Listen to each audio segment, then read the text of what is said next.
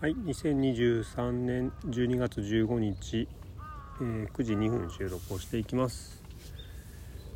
はい、えーカラスの声がもしかしたら入りましたかね。まあまたちょっと今日はいつも車の中で収録することが多いんですけど、えー今日は畑の横に座ってね。あ鳥の声も聞こえますね。うん。鳥の声っていうかねななんだろうな。小鳥の声が聞こえますね。えーまあ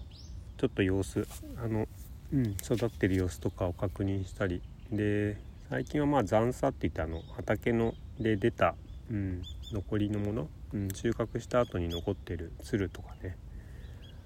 あのーそういうものを、えー集めておいて燃やしたりとかね。まあそういうことやったり。あとまあ周りの結構竹林がよくすぐ横にあるんでね。あの竹が結構畑の方にどんどんどんどん侵食してきちゃうんでね。まあその竹を切った後のものをねちょっと集めたりとかね、えーちょっと周りの掃除っていう感じですかね。してました。はい。で今日はうんとね最近のまあ気づきの中で自分がなんか何をこう思い込みとして持ってたのかなみたいな話のねもう一個のもう一個っていうかまだあるんですけど。うん一つこうあるのがえっ、とその話なんですけど睡眠不足が怖いっていう話なんですよね。でえっ、とまあ世の中ねまあいろんな睡眠時間に関して人それぞれ長さがあるけどま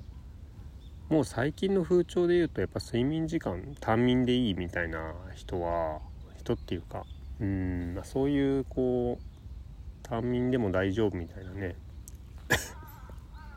あの意見ってもうあんまり聞かなくなりましたよね。ままあ、僕は若い頃はね結構ね3時間睡眠とか4.5時間とか睡眠であのー睡眠の質を確保してねそういう寝方をするみたいなえっとハウツーみたいのもねあったような気がするんですけどうんなんか自分は割と若い頃にあの脳脳科学者の本とかうんまあ有名な人もいたかもしれないけど僕はなんか一番読んだのはなんか右脳の研究とかをしてる右 脳じゃないのかな？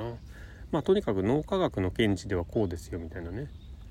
えーこれがいい生き方ですとか仕事の効率っていうのかな。まあ当時は勉強だったと思うんですけど勉強の効率はこうだった方がいいとかね。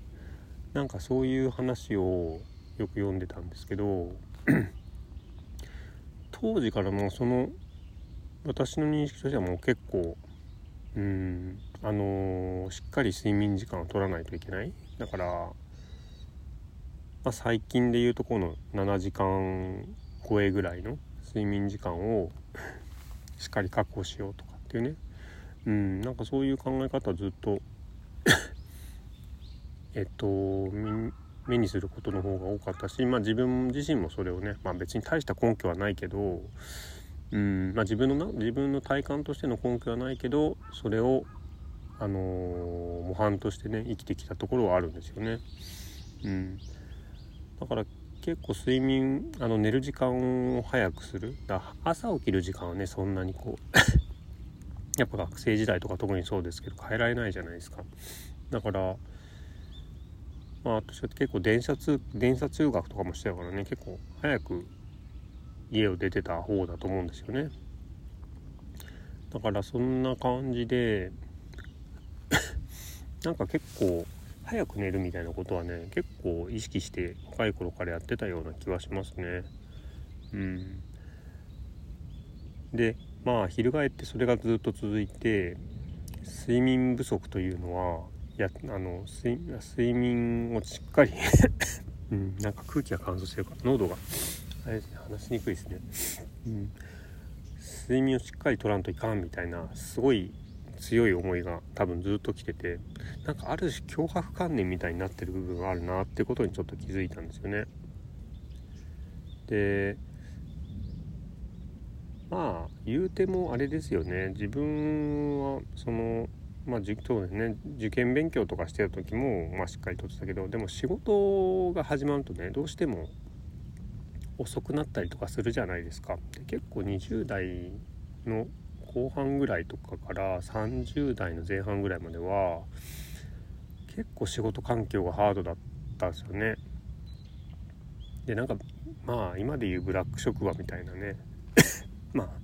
ああの人間関係は良かったからあのいわゆるねその激しい上下関係みたいなそういうブラックじゃなかったですけどね。うん、勤務時間のことだけ考えたら普通に会社に11時ぐらいまでいたりね、うん、そっから1時間半ぐらいかけて家帰るとかね普通にやってたと思うしうんなんか本当よく覚えてるのは毎日のようにロマンスカーで返した時期とかねありましたよね。うんそこ最終のロマンスカーに乗って帰るみたいなね。うんなんかそんな時期もあったぐらいでまあ結構ハードだったですよねその当時。だからその頃はね睡眠時間はねまあでもそれでも出社が遅かったりとかねそういうのもあったからうまく調整できたと思うんですけどね。まあいずれにしろあのー、徹夜をするっていうことはねめったなことではしなかったと思うな。仕事で深夜に作業しなきゃいけないとか、まあ、システムの仕事をしてるとそういうこと結構ありますけどそういう時以外はねしないっすね。なんか自分の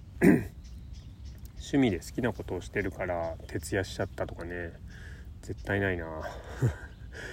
うんまあちょっと飲みとかでね。そうだな。まあ飲み飲みが大好きな人とかとの付き合いが結構あった時には、うん、金曜の夜とかになんかずっと徹夜で六本木のね、飲み屋を飲み歩いてみたいなね。バーとか飲み屋とかね飲み歩いて朝までとかってことはまれにあったけどうーん。もうそれも自分がしたくてやってたって感じじゃなかったな。だからうん。でなんでまあそんな感じなんですよね。で今になるとかなりやっぱ子供ができた頃からね規則正しい生活っていうのがどうしても子供とね過ごしてるとあるし子供と添い寝してた時なんかねもうそれこそ9時ぐらいにはね寝ちゃったりしてね。うん。でまあ添い寝してね後で起きようかなとか思っても絶対起きれないんですよね。そういうのってね。だからそういうのがこう積み重なって今はもう、ね、本当に うんできれば10時に寝たいみたいな感じだしうんなんかその睡眠不足を恐れるというかねなんかそうだな。朝起きて眠気を感じるみたいなとかすごく怖いんですよね。でそのその何て言うのかな脅迫観念が結構強すぎるがゆえになんか自分をこう制約しすぎるっていうのかな。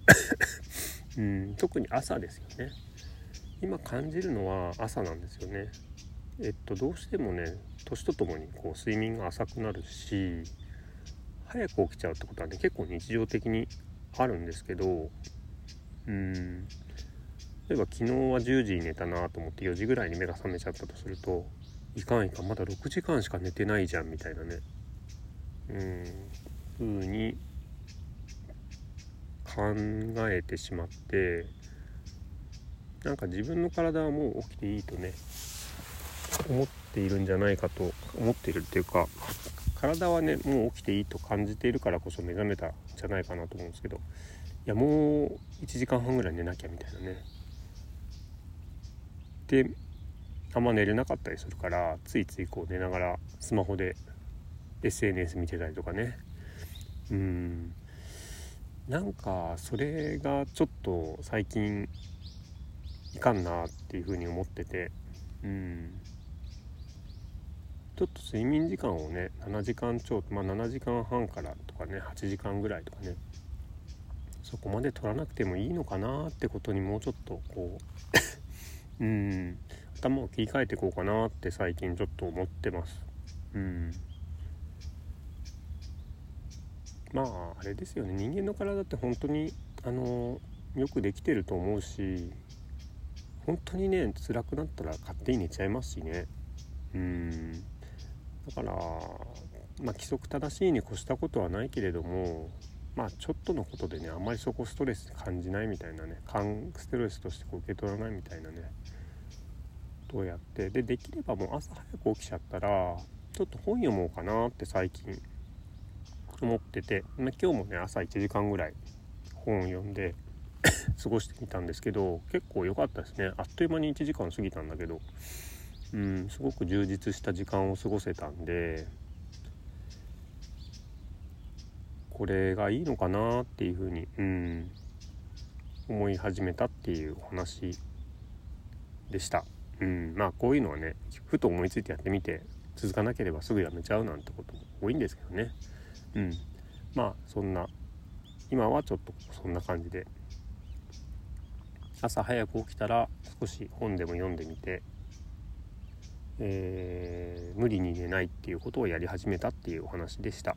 はい今日もお聴きいただきありがとうございました。